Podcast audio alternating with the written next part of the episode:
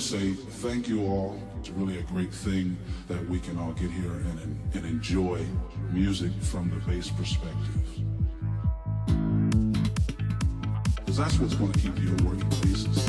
That's where the ideas come from. You know, this other stuff is just icing on the cake. You know, and like real icing, it doesn't last long by itself. You gotta have that cake with it. So if I had to say anything, I would try to find the most basic moving